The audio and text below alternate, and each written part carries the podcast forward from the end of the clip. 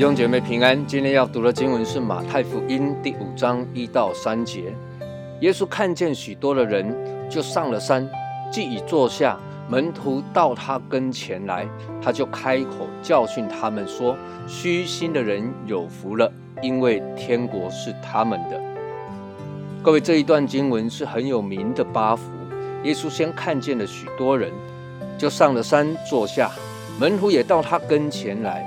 各位，这段经文看起来只是一个很平铺直述的来描写当时的景况，但很有意思的是，为什么呢？耶稣上了这座山，是加利利的一座山；摩西也上了一座山，叫做西乃山。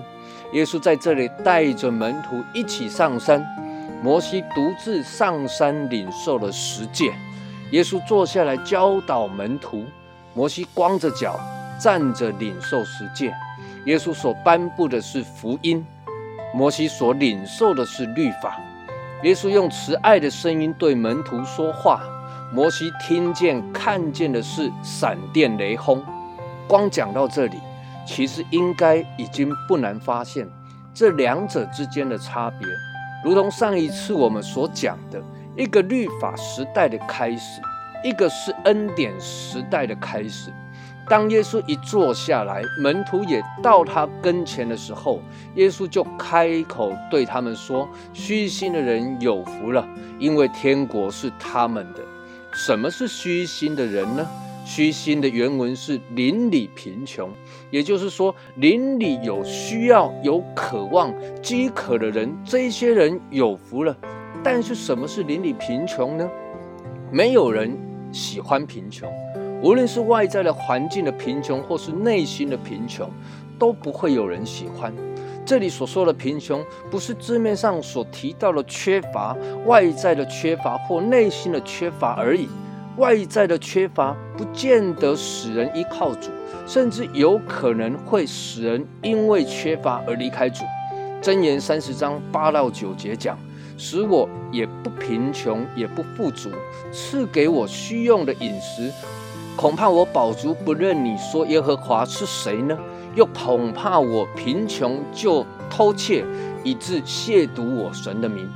而内心的缺乏会使人感到不满足，感到空虚，这都不是一件好事。耶稣所提到的虚心，是指着邻里的贫穷，也可以理解是邻里的谦卑。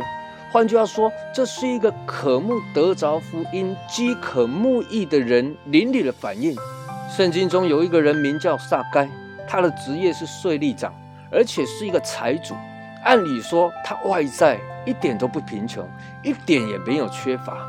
但是你却看见他想要见耶稣，看看耶稣是什么样的人。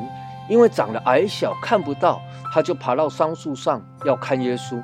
没想到耶稣到了他那里，抬头一看，就对他说：“撒该，快下来，我今天必住在你家里。”他就急忙的下来，欢欢喜喜的接待耶稣。